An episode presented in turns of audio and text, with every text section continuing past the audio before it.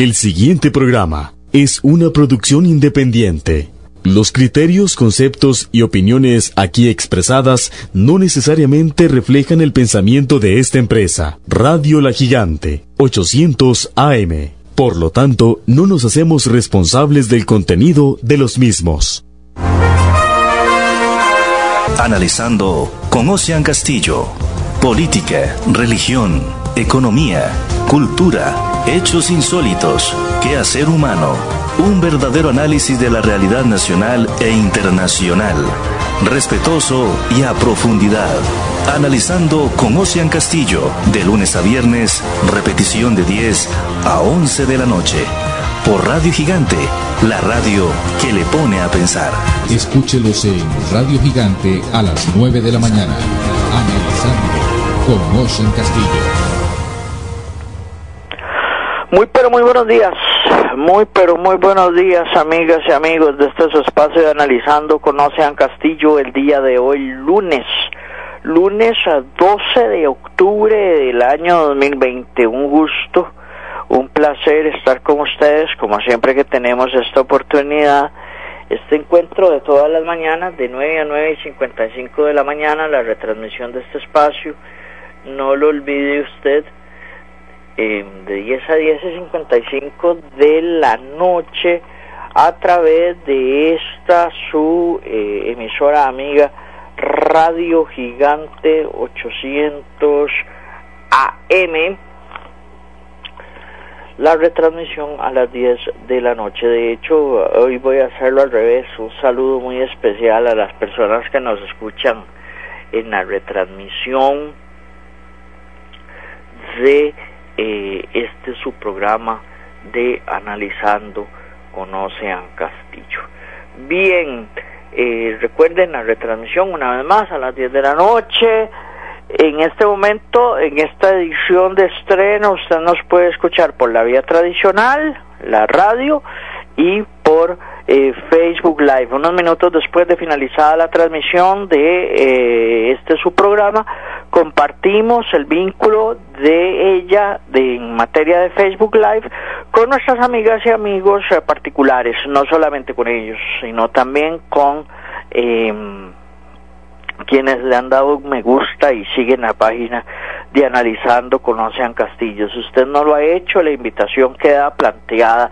Recuerde, en la red social de Facebook, Analizando con Ocean Castillo, va a poder accesar a los vínculos de la transmisión en Facebook Live, a los vínculos propios de la plataforma de Spotify, que prácticamente ya está actualizada. Lo que le faltaría es el programa de hoy, nada más y eh, esperamos en las próximas horas que esa eh, esa actualización con el programa de hoy se dé. En razón de que nos envían grabado el programa en formato MP3 nuestro compañero en cabina hoy es Manrique Marín él nos va a estar enviando el programa grabado en formato MP3 nosotros lo vamos a reenviar al amigo que nos eh, que nos ayuda en la actualización de la plataforma Spotify y esperamos a lo largo del día o en el día de mañana que esto se dé.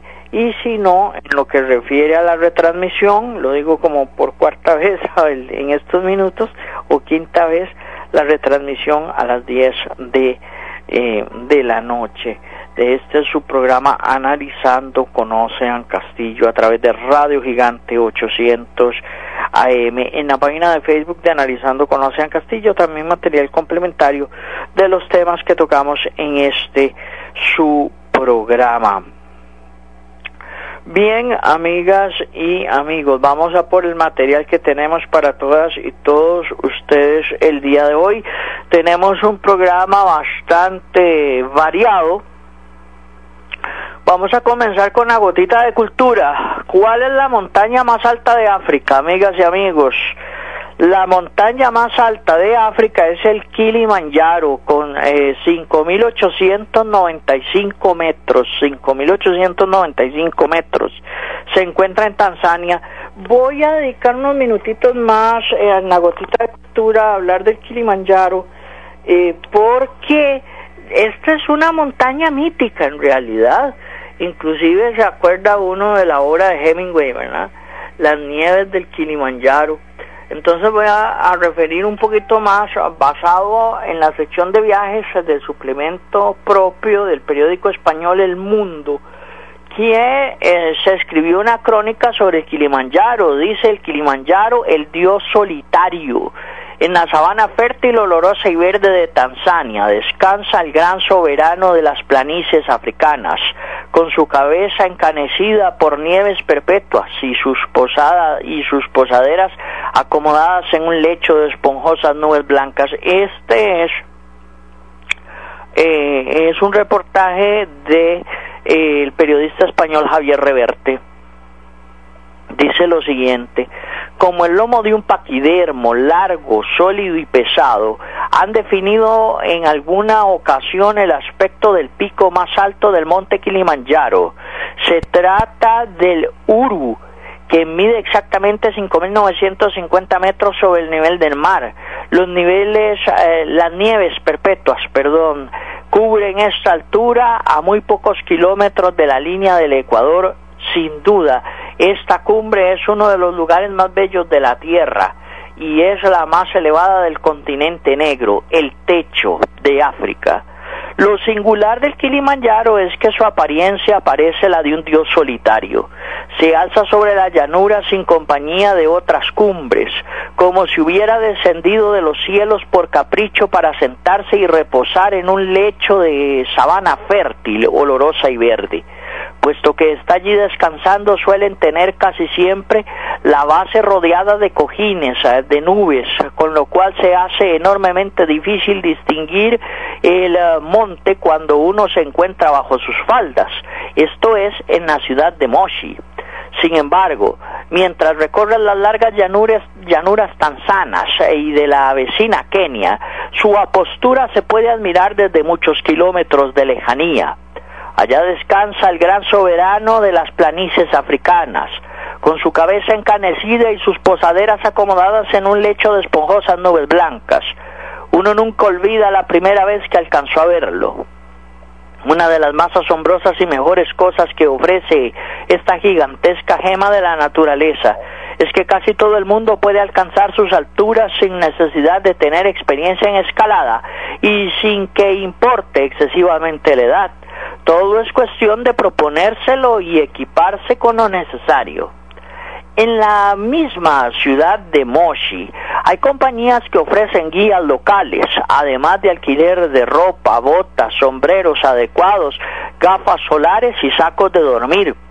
Subir al monte supone varios días ah, por senderos que no hacen eh, preciso empleo de piolets, picos o cordajes, sino piernas un poco bien entrenadas en subir cuestas y escaleras.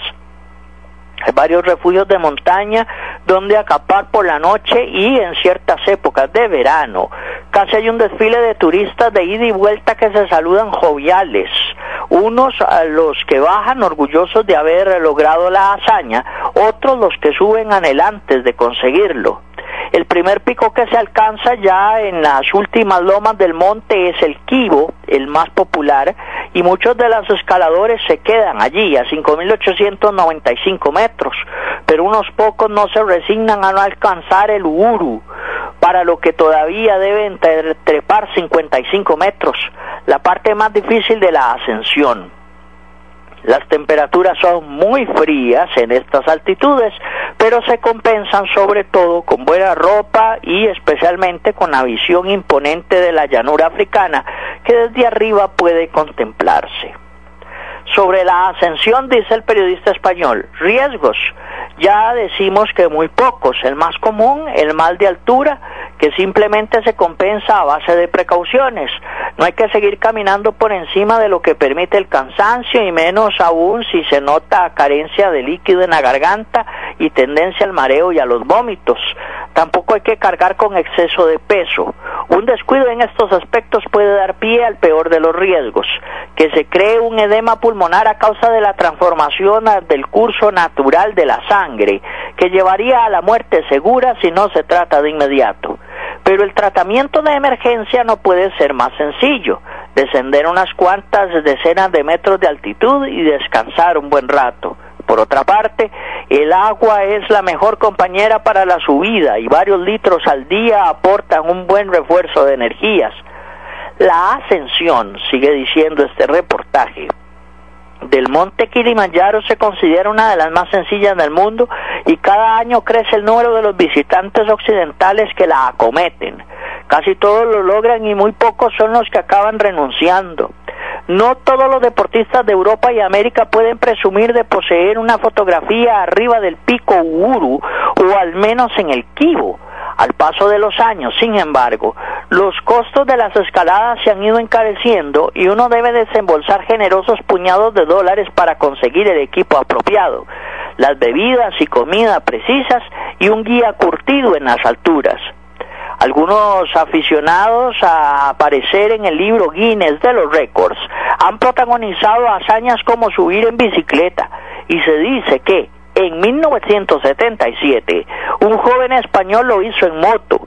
La verdad es que ignoramos por completo su nombre y su pericia, incluso si el asunto es verdad o una invención. Y sigue diciendo este reportaje sobre los mitos y la literatura relacionados con el Kilimanjaro. Este monte tiene un cierto carácter mitológico y también literario, asuntos ambos que exceden a su altura, superada por muchos montes de la Tierra. Comenzó a hablarse de su existencia cuando apareció en el mapa de un geógrafo greco-alejandrino llamado Ptolomeo, que trazó el primer mapa del interior de África. Allí situaba unas cuantas montañas, entre ellas los montes de la Luna y el Kilimanjaro, que dominaban un grupo de lagos de los que salía el curso del legendario Nilo, camino del Mediterráneo. Durante siglos se tuvo esta carta a la que se llamaba mapa babosa por la forma en que lo dibujó Ptolomeo como fruto de la fantasía, pese a que los tratantes a esclavos árabes conocían la zona hablaban de grandes montañas y lagos en el interior explorado de África. A comienzos del siglo XIX los rumores sobre aquellas grandes montañas y lagos aumentaron entre los viajeros y en la Royal Geographic Society RGS de Londres se llegó a pensar en organizar una expedición descubridora. No se lograron los fondos suficientes para ello y el proyecto quedó aparcado.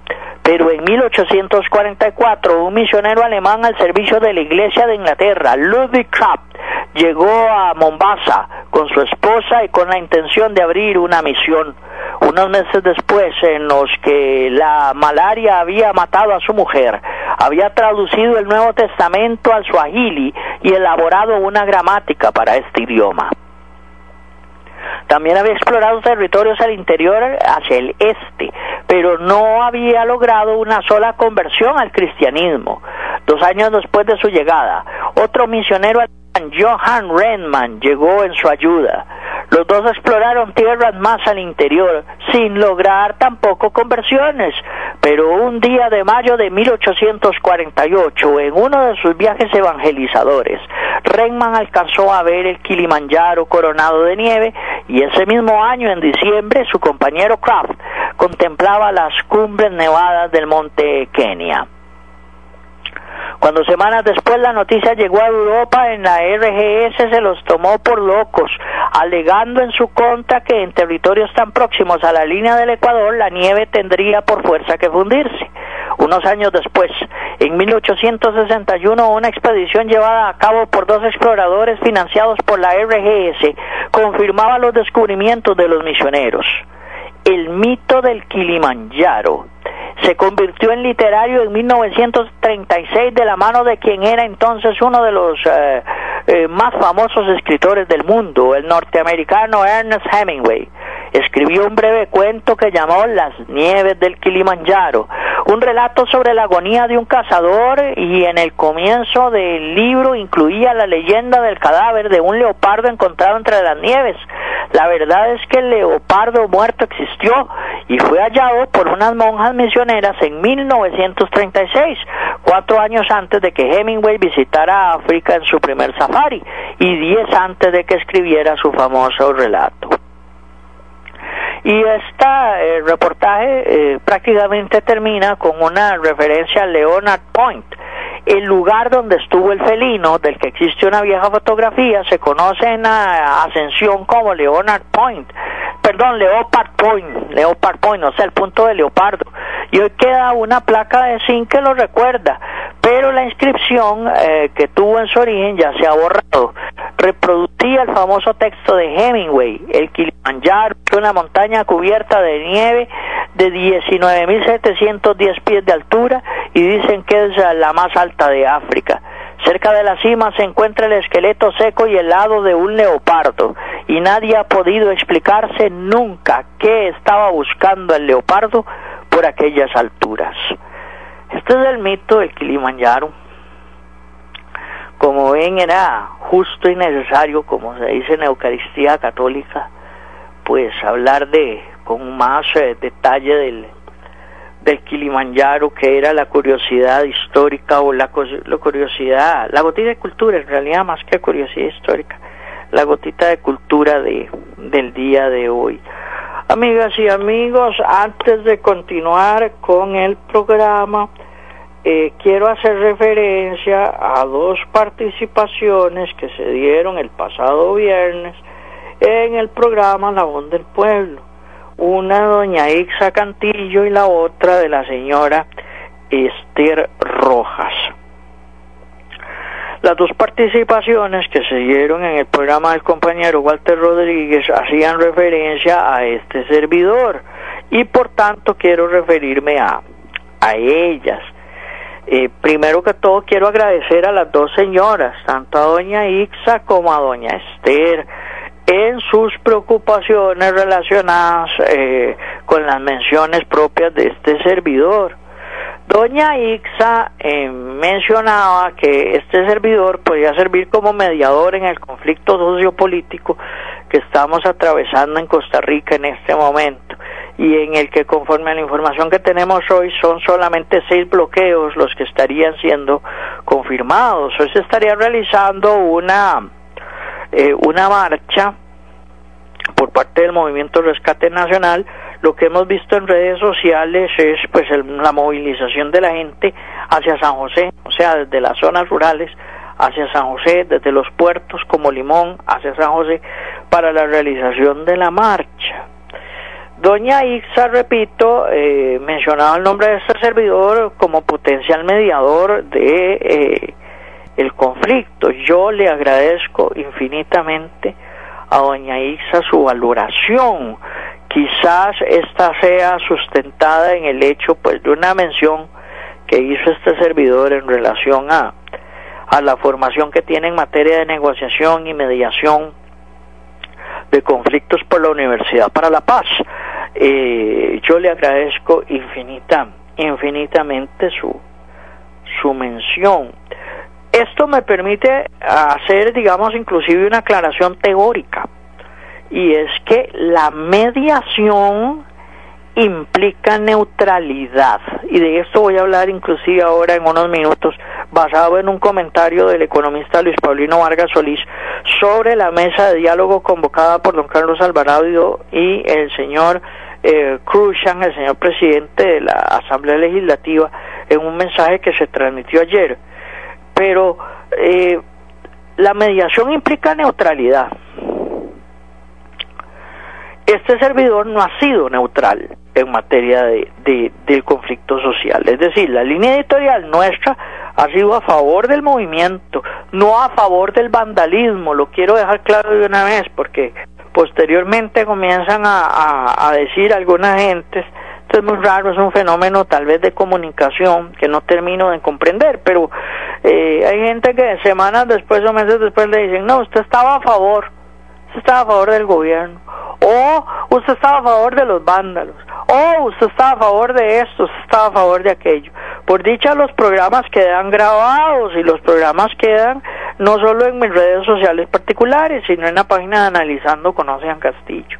Lo cierto es, primero, que, que este programa no ha sido neutral.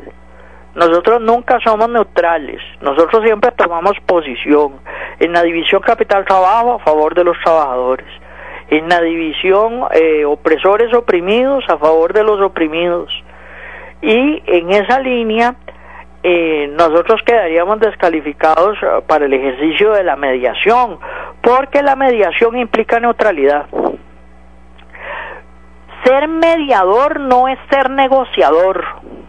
Este es otro elemento teórico que vale la pena que conversemos unos minutitos el día de hoy. El negociador es el que lleva posiciones por una de las partes. El mediador se limita a mediar, no eh, no asume las posiciones de alguna de las partes y negocia con otra parte. No se limita a mediar. Tal vez el ejemplo más fresco de mediación es el de Monseñor José Rafael Quirós, cuando el, el movimiento Rescate Nacional le, por, por su medio le envió una carta al Ministerio de la Presidencia. Vean que Monseñor se limitó a entregar la carta y, y creo que se limitó a llevar la respuesta. Ese es el papel de un mediador. El mediador no es negociador vale la pena porque estos son elementos teóricos, mediación, negociación, tienen sus diferencias. Entonces vale la pena dejar claras esas diferencias también a modo de cultura, de cultura general. Este servidor no ha sido neutral, este programa no ha sido neutral.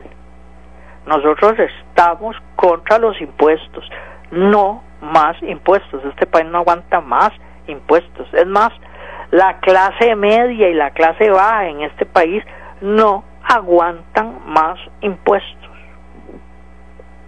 Entonces, yo quiero agradecerle a doña Ixa su, eh, su comentario, hacer estas aclaraciones teóricas, digamos, y doña Esther Rojas eh, mencionó mi nombre diciéndole a doña Ixa, cosa que también le agradezco a doña Esther, lo siguiente, un poco de manera parafraseada y sintética, en el sentido de que, eh, que no me metiera a mí en esos vaivenes porque porque este servidor pues eh, tiene a su madre que es adulta mayor y, y este servidor la cuida y a la luz del ambiente de violencia que también se ha dado o se ha venido dando en algunos sectores, pues no es prudente que este servidor estuviera metido en esos, repito, en esos vaivenes. Yo le agradezco a doña Esther, en efecto, este servidor, eh, pues yo tengo a mis, a mis, es más, voy a decir algo más, mi núcleo familiar extendido es un núcleo familiar con la bendición de estar lleno de adultos mayores. El menor de mi casa soy yo. ¿Verdad? Yo tengo 46 y yo tengo 46 años, ¿verdad? Voy para los 50 ya. Más rápido que corriendo. Eh, pero eh, mi mamá es adulta mayor, mi papá es adulto mayor, mi abuelita, que tenemos la bendición de, que está con nosotros, es adulta mayor, es la matriarca de la familia, con 94 años. Eh, y yo estoy rodeado de adultos mayores. Y de un modo u otro no está vinculado pues al cuido, evidentemente, como decía doña pues de los adultos mayores de la, de la familia. Eh, tengo un hermano, mi hermano es seis años mayor que yo, y también está vinculado a esta realidad y a esta dinámica, pero en efecto, como decía doña Esther también, y esto, esto también hay que decirlo, pues yo sí estoy vinculado pues al cuidado de, de mamá, y hay que decirlo, mamá el cuido mío, porque yo soy hipertenso y, y, tengo triglicéridos altos y a ustedes consta que hace unos tres años atrás yo estuve muy mal de salud. Eh, así que esto es una esto es, esto es una realidad. Así que francamente les soy sincero todos tenemos una trinchera todos tenemos una trinchera en relación al amor a la patria y al amor al país. La trinchera de este servidor en este momento es este programa de radio. Y las participaciones que puedo tener en un movimiento político que se llama Esperanza Nacional nunca lo he ocultado el movimiento liderado por eh, el máster Claudio Alpizar Toya, nosotros estamos eh, trabajando en ese movimiento eh, y esa, esa es mi realidad, esa es mi realidad. Es cierto, como para yo estar en, marchas o en bloqueos o digamos que no era la posición de doña Aixa, doña, doña Aixa lo que planteaba era que yo fuese mediador, pero rescatando la participación de doña Esther, eh, también he de decirlo, Eh, este servidor fue un activísimo participante en la lucha contra el combo del ICE en el 2001-2002. Yo era parte de la comisión de enlace. Nos reuníamos en, en la CTCR. Creo que algo de eso conté en los programas en estos días. Eh, nos reuníamos en la, en la CTCR. Este servidor fue parte de las manifestaciones en Montes de Oca, de las manifestaciones en la Asamblea Legislativa. Eh, eran otros tiempos, eran otras edades, eran otros momentos de vida y de familia.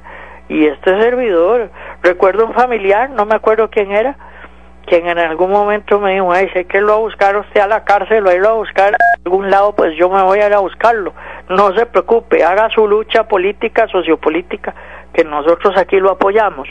Eh, eh, esas cosas se dieron en, mi familia. Ese no es este momento.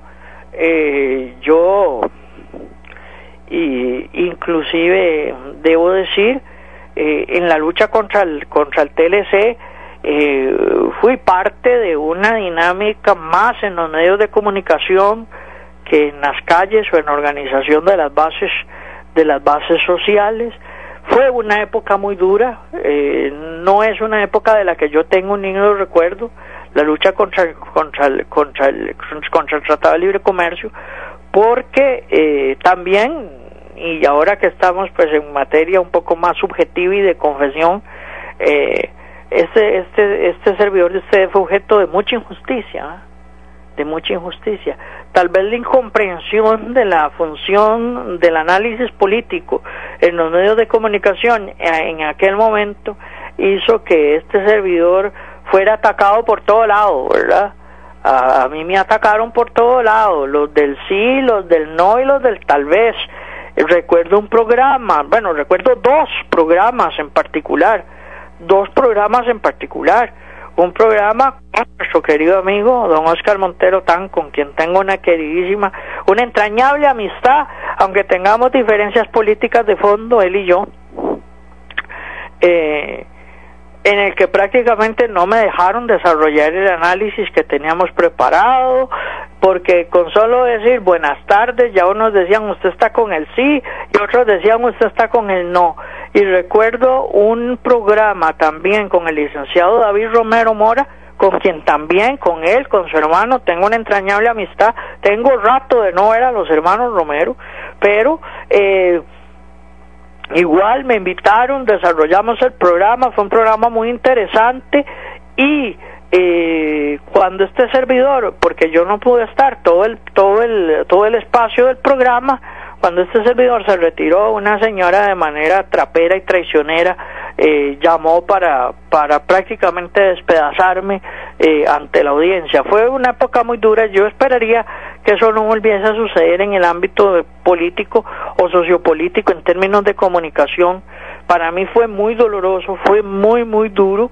Eh, fui a votar al referéndum eh, voté conforme mi conciencia y mi visión del país, que es una visión que de todas maneras yo a ustedes les dejo clara aquí prácticamente todos los días eh, realicé y eh, posteriormente pues a través de los medios de comunicación hemos venido ejerciendo un análisis político.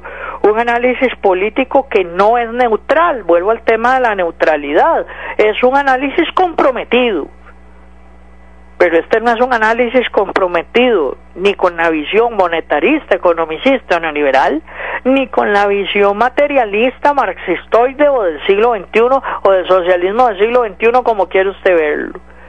El análisis que se realiza de analizando es un análisis de centro izquierda, es un análisis reformista que implica y contempla una sana visión liberal en lo político, una sana visión sustentada en la doctrina social de la Iglesia. Hay que leer la encíclica Fratelli Tutti del, de Papa Francisco, me parece que, que es altamente iluminadora y es altamente iluminadora eh, para los tiempos que estamos viviendo en Costa Rica, en el mundo. Eh, evidentemente, sustentada en la visión socialdemócrata, reformista socialdemócrata, de gente como Rodrigo Facio, de gente como José Figueres, de gente de don José Figueres Ferrer, de don Pepe, eh, de gente como Francisco Orlich, de gente como Daniel Oduber, que por cierto hoy el Partido Liberación Nacional está celebrando 69 años y los está planteando en términos de un caminar hacia el 70 aniversario. A mí me parece que el Partido Liberación Nacional está viviendo una dualidad, una dualidad que es difícil de manejar cuando se habla del aniversario del partido. Porque una cosa fue Liberación Nacional desde el 12 de octubre de 1951, año en que fue fundado y día en que fue fundado en la finca La Paz, que era la finca Don Chico Orlich. Eh, una cosa es esa Liberación Nacional, esa Liberación Nacional que prácticamente termina con la administración de Daniel Oduber y otra cosa es el Liberación Nacional que comienza con la administración de don Luis Alberto Monge. Son dos partidos distintos, es más, el mismo Luis Alberto Monge llegaría a decir que una cosa es el liberación histórico y otra cosa es el liberación, digamos, del día de hoy. Y yo concuerdo con el fallecido expresidente Luis Alberto Monge en esa tesis el Liberación Histórico era un partido de centro izquierda. Quienes hoy dominan el Partido Liberación Nacional lo han hecho un partido mínimo del centro hacia la derecha y si no, entregado a la derecha. Entonces, celebrar así un aniversario para, para los socialdemócratas que eh, estuvimos en Liberación Nacional en algún momento es complicadísimo. No en balde, y quiero decirlo con total transparencia porque nunca los he engañado y no voy a comenzar a engañarlos ahora, eh, no en balde creo que el movimiento Esperanza Nacional liderado por don Claudio Pizarro Toya es la última esperanza para rescatar a Liberación Nacional y hacerlo un movimiento como lo que fue un partido político de centro izquierda, con una visión, con una síntesis ideológica, que es la síntesis ideológica que nosotros defendemos como línea editorial de este programa. Convencidos del liberalismo político, planteados desde el socialismo cristiano, por ejemplo, de la doctrina social de la Iglesia, que va desde Juan 23 hasta el Papa Francisco, con la visión socialdemócrata que planteó esa liberación histórico, para decirlo de manera muy sintética, y rescatando lo mejor de la visión del socialismo costarricense. ¿Verdad? Don Manuel Mora Valverde, por ejemplo. Don Rodolfo Cerdas Cruz, por ejemplo. Don Vicente Sáenz, por ejemplo. Desde esa síntesis ideológica creo que se puede rescatar el país soy un convencido de eso. Yo vengo años de años hablando de esta realidad, de una realidad que se concreta programáticamente en, en, en, tres pilares. Uno, la verdadera reforma del Estado, que no implica ni privatización ni venta de activos, sino que implica un verdadero proceso de descentralización de la dinámica estatal.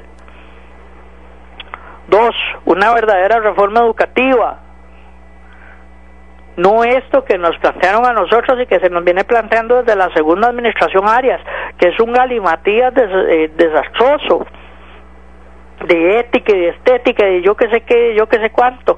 Hoy nuestros alumnos no saben de la misa a la media, ni en materia de lo que conocemos en la currícula como estudios sociales y como cívica, que son materias de nuestro interés principal en razón de nuestro accionar en los medios de comunicación ni qué decir de redacción, de ortografía o de matemática o de otras materias. Amigas y amigos, desastroso. El estado de la educación en Costa Rica es desastroso y lo vamos a ver después de la pandemia.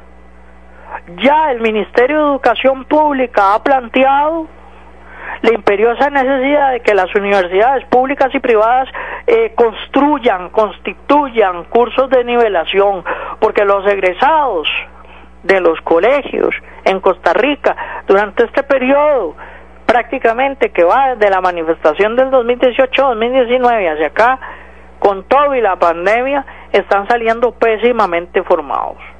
Es una realidad. Eso es una realidad.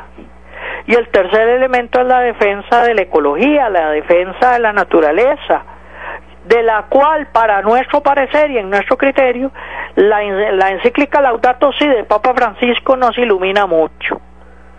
En términos del socialismo costarricense, ya que he citado nombres como Manuel Mora, como Rodolfo Cerdas, como Vicente Sáenz, la defensa de la soberanía nacional, la defensa de los recursos nacionales, es fundamental. He resumido lo que para mí debe ser el programa político para este país. Como ustedes ven, no soy neutral, no soy neutral, este programa no es neutral. No equivoquemos los conceptos. Esto tiene beneficios y tiene críticas. Este programa por eso es tan querido por las grandes mayorías de la audiencia de Costa Rica y es también criticado por una pequeña minoría que no termina de entender estas realidades.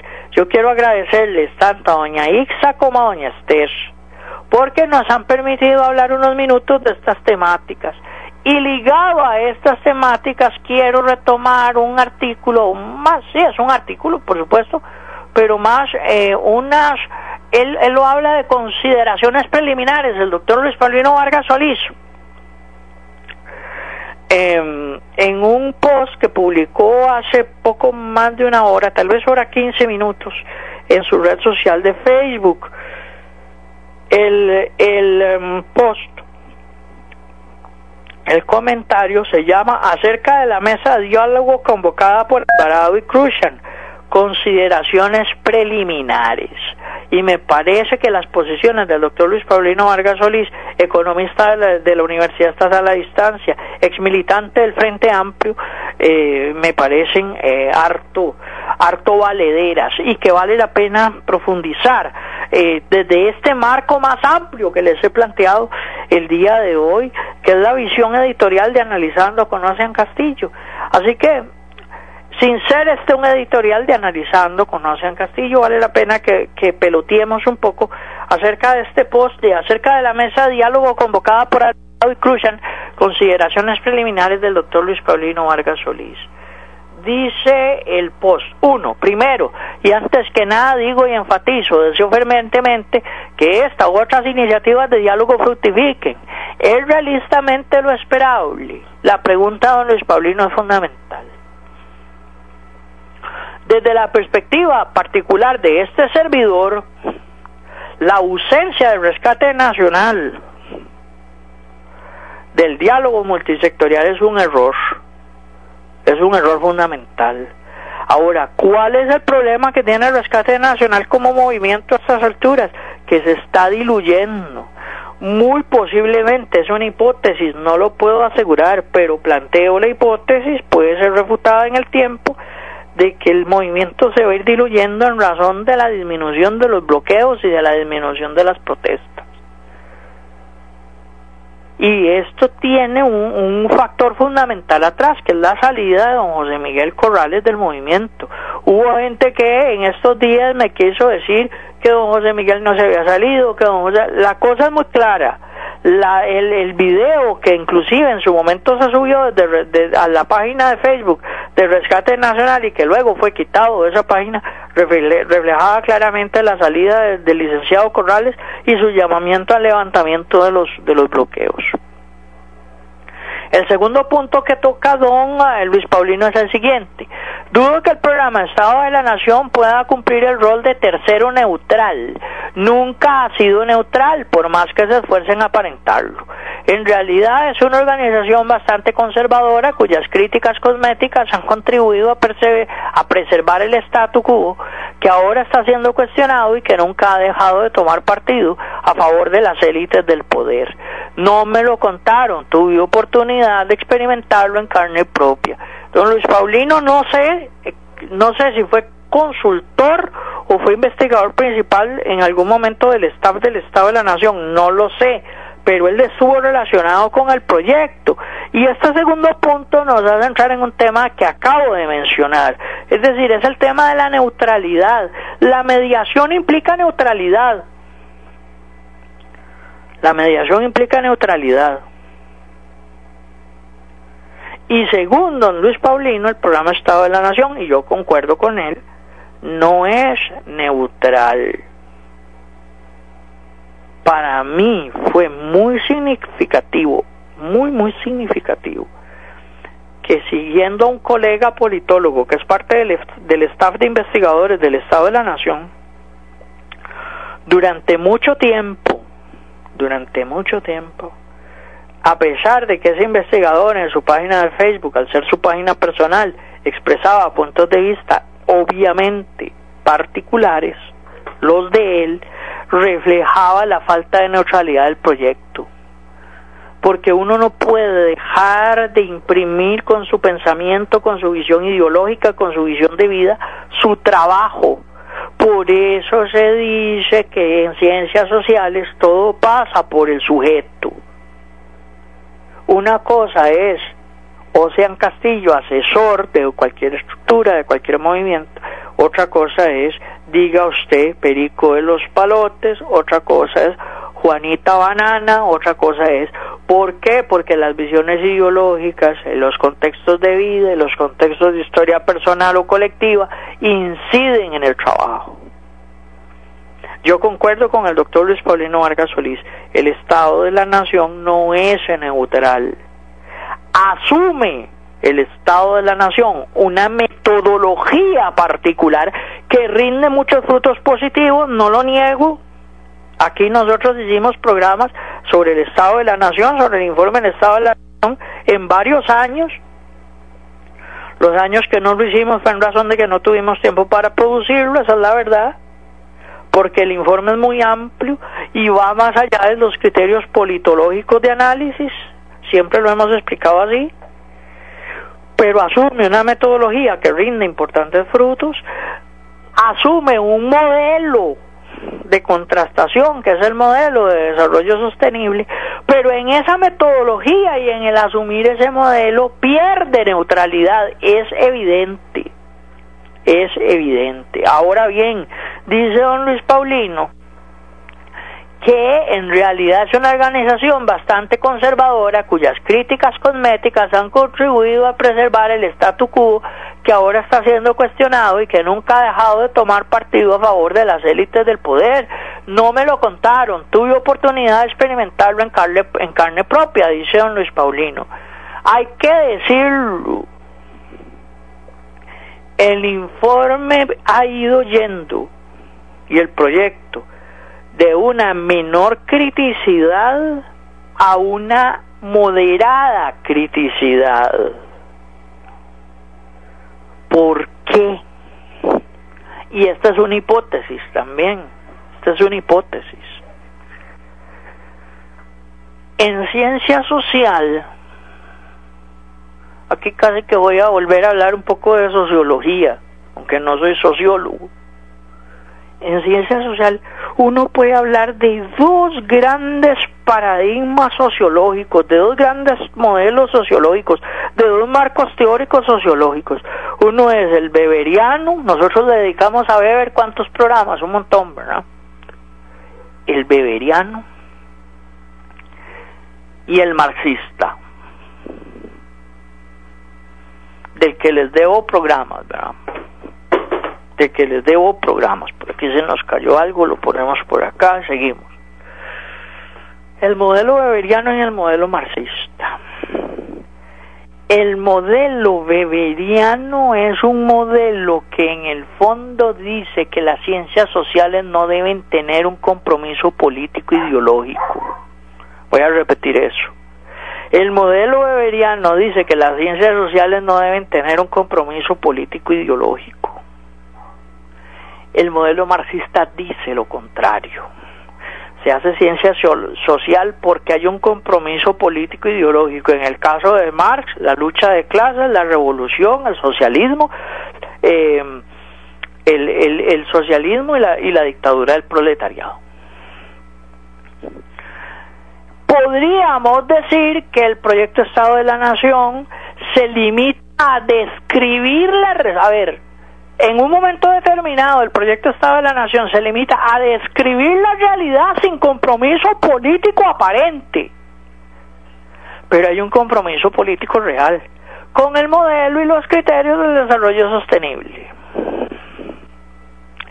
En el último penúltimo informe sobre el Estado de la Nación, aquí hay un elemento central ¿Y dónde se refleja eso? Esa presunta o aparente neutralidad en que el informe no presenta recomendaciones, porque presentar recomendaciones no presentaba recomendaciones, no presentaba, luego las presenta, ahora voy a explicar eso.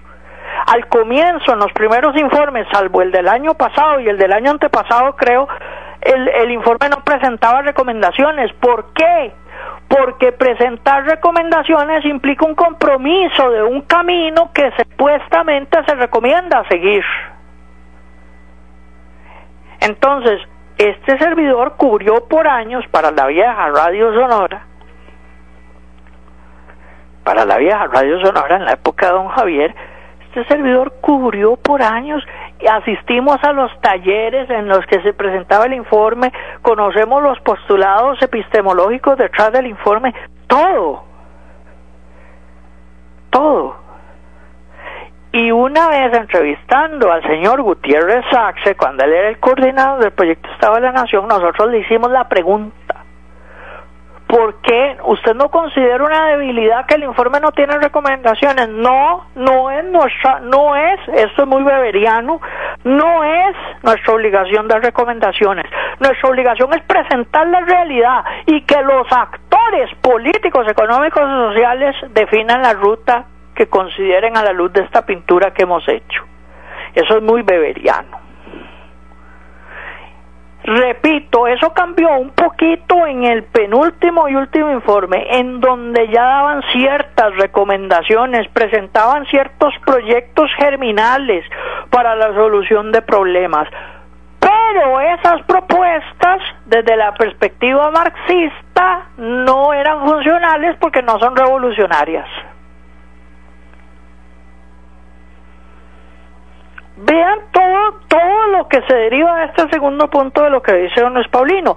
Don Luis Paulino es un economista heterodoxo, marxista, en mucho. Yo no me atrevería a decir totalmente marxista, pero marxista en mucho. Entonces, cuando él dice que son conservadores y que ah, tienen una aparente neutralidad, da la impresión de que la experiencia laboral que él tuvo en el proyecto Estado de la Nación implica que cuando, él quiso hacer propuestas, comillas o sin comillas, revolucionarias, no se las aceptaron. Porque la posición epistemológica del informe es beberiana, no es marxista. No es marxista.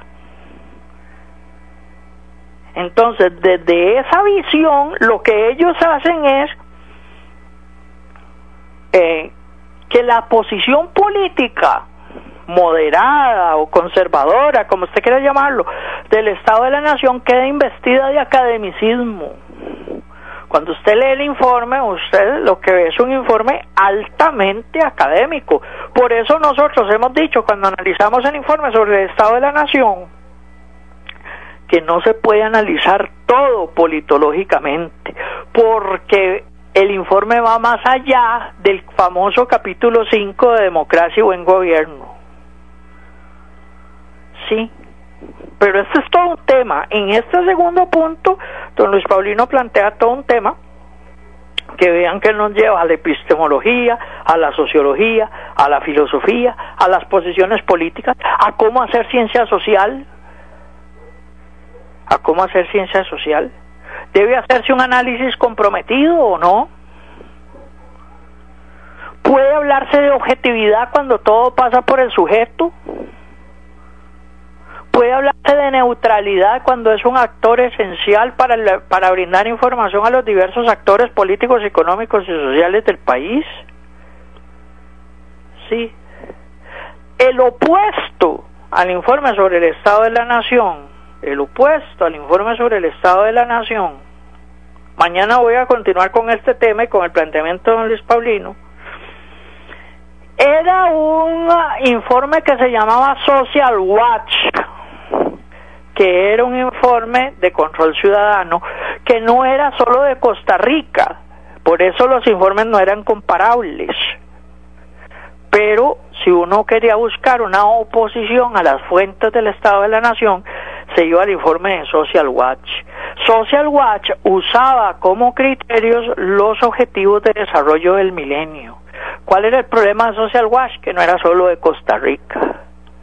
Consultaban a organizaciones de base popular de Latinoamérica y creo que del mundo. Ellos, ellos tenían eh, observatorio en los cinco continentes. Entonces, eh, uno veía la contrastación, digamos, de lo que decían las organizaciones consultadas por Social Watch y lo que planteaba el Estado de la Nación.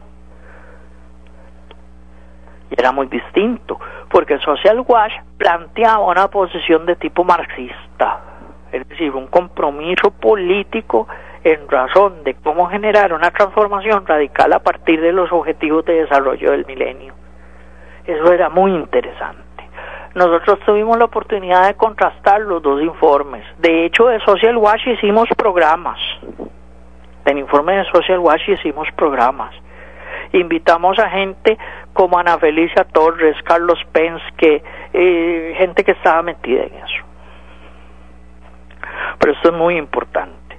O sea, el mediador es verdaderamente neutral. Eso es muy importante, eso que dice don Luis Paulino. Vamos al tercer punto para aprovechar los minutos que nos quedan. Se trabajará el tema fiscal, reactivación y empleo quedan para una mesa posterior. O sea, y una vez más se insiste en fragmentar problemas que están estrechamente interconectados. Eso es cierto. La política económica está interconectada. Es decir, la política fiscal incide en la reactivación económica la reactivación económica incide en el empleo. De hecho, en el curso introductorio de política económica dado por el doctor Federico Vargas Peralta a muchos de los estudiantes de ciencias políticas, a nosotros se nos presentaba un triple gráfico, un gráfico que planteaba prácticamente la relación entre eh, economía de precios y mercados, política fiscal y empleo todo incide en todo. Recuerden, otra vez volvemos al tema epistemológico. Uno divide la realidad para estudiarla, pero la realidad es una. Pero la realidad es una. Uno la divide para estudiarla, pero la realidad es una. Entonces, esto que dice don Paulino como economista es fundamental Puede hablarse aparte de reactivación y empleo sin hablar de tema fiscal. Puede hablarse solo de tema fiscal sin hablar de reactivación económica y de empleo. No se puede. ¿Podrán coincidir las corrientes de estas mesas? ¿Podrá hablarse de tema fiscal desde una perspectiva realista con ausencia de rescate nacional en las mesas de discusión intersectorial? Son preguntas que nos quedan, amigas y amigos. Son preguntas que nos quedan. Es más, también para hacer crítica al rescate nacional, tienen los cuadros técnicos para la participación en las mesas multisectoriales si hubieran podido participar en esas mesas. Esas son cosas que hay que ver. Dice cuatro. Vamos a ver cómo andamos de tiempo. Me queda un minuto. Hacer de lo fiscal un tema en sí mismo con mucha seguridad generará dos problemas adicionales. Dificultará los esfuerzos de reactivación y por lo tanto, y como al modo de un efecto boomerang, dificultará resolver el problema fiscal. Mañana voy a empezar por aquí para ver un poco esa interrelación, cuando menos de manera muy elemental, cuando menos de manera muy elemental en el análisis, podemos tocar este tema mañana. Y vean, también teníamos en el guion hablar un poco del descubrimiento de América, que aunque hoy no es feriado, porque se intercambió este feriado por el del primero de diciembre en razón de la abolición del ejército, queríamos hablar un poco del tema, pero será en otra oportunidad que hablemos de él. Prácticamente no hay tiempo para más, amigas y amigos. Me queda, no, ya no me queda tiempo. Ya no me queda tiempo. Eh, veamos alguna participación para no quedar mal. Eh, bueno, por acá no, no, vamos a ver por aquí qué nos dicen. La neutralidad es un espejismo, el neutral siempre va a favorecer a más fuerte. Ejemplo, la famosa neutralidad de Luis Alberto Monjes de Estados Unidos le pega a Nicaragua, Costa Rica no dice nada, y si Nicaragua le pega a Estados Unidos, ¿cuándo va a suceder esto? Costa Rica no dice nada, somos neutrales, pero, pero favorecemos al más fuerte. Saludos. El concepto de neutralidad en política internacional también tiene sus bemoles, no tenemos tiempo de, de analizarlo ahora. Eh, bueno, me tengo que ir, prácticamente me tengo que ir.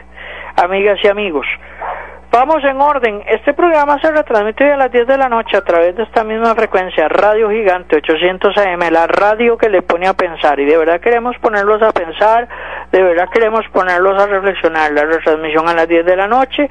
En unos minutos vamos a compartir el vínculo de transmisión con nuestras amigas y amigos particulares en redes sociales, la, el vínculo de Facebook Live, no solo con ellos, con las amigas y amigos de la página de Facebook de Analizando Conocian Castillo.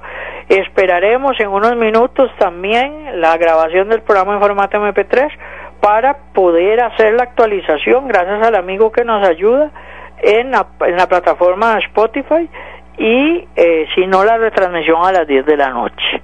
Que tengan un lindo resto de mañana, que tengan una preciosísima tarde, que tengan una bendecida noche y hasta mañana si Dios quiere. Chao. El programa anterior fue una producción independiente. Los criterios, conceptos y opiniones aquí expresadas no necesariamente reflejan el pensamiento de esta empresa. Radio La Gigante, 800 AM. Por lo tanto, no nos hacemos responsables del contenido de los mismos. Analizando con Ocean Castillo. Política, religión, economía, cultura, hechos insólitos, quehacer humano un verdadero análisis de la realidad nacional e internacional, respetuoso y a profundidad. Analizando con Ocean Castillo, de lunes a viernes, repetición de 10 a 11 de la noche. Por Radio Gigante, la radio que le pone a pensar. Escúchelos en Radio Gigante a las 9 de la mañana. Analizando con Ocean Castillo.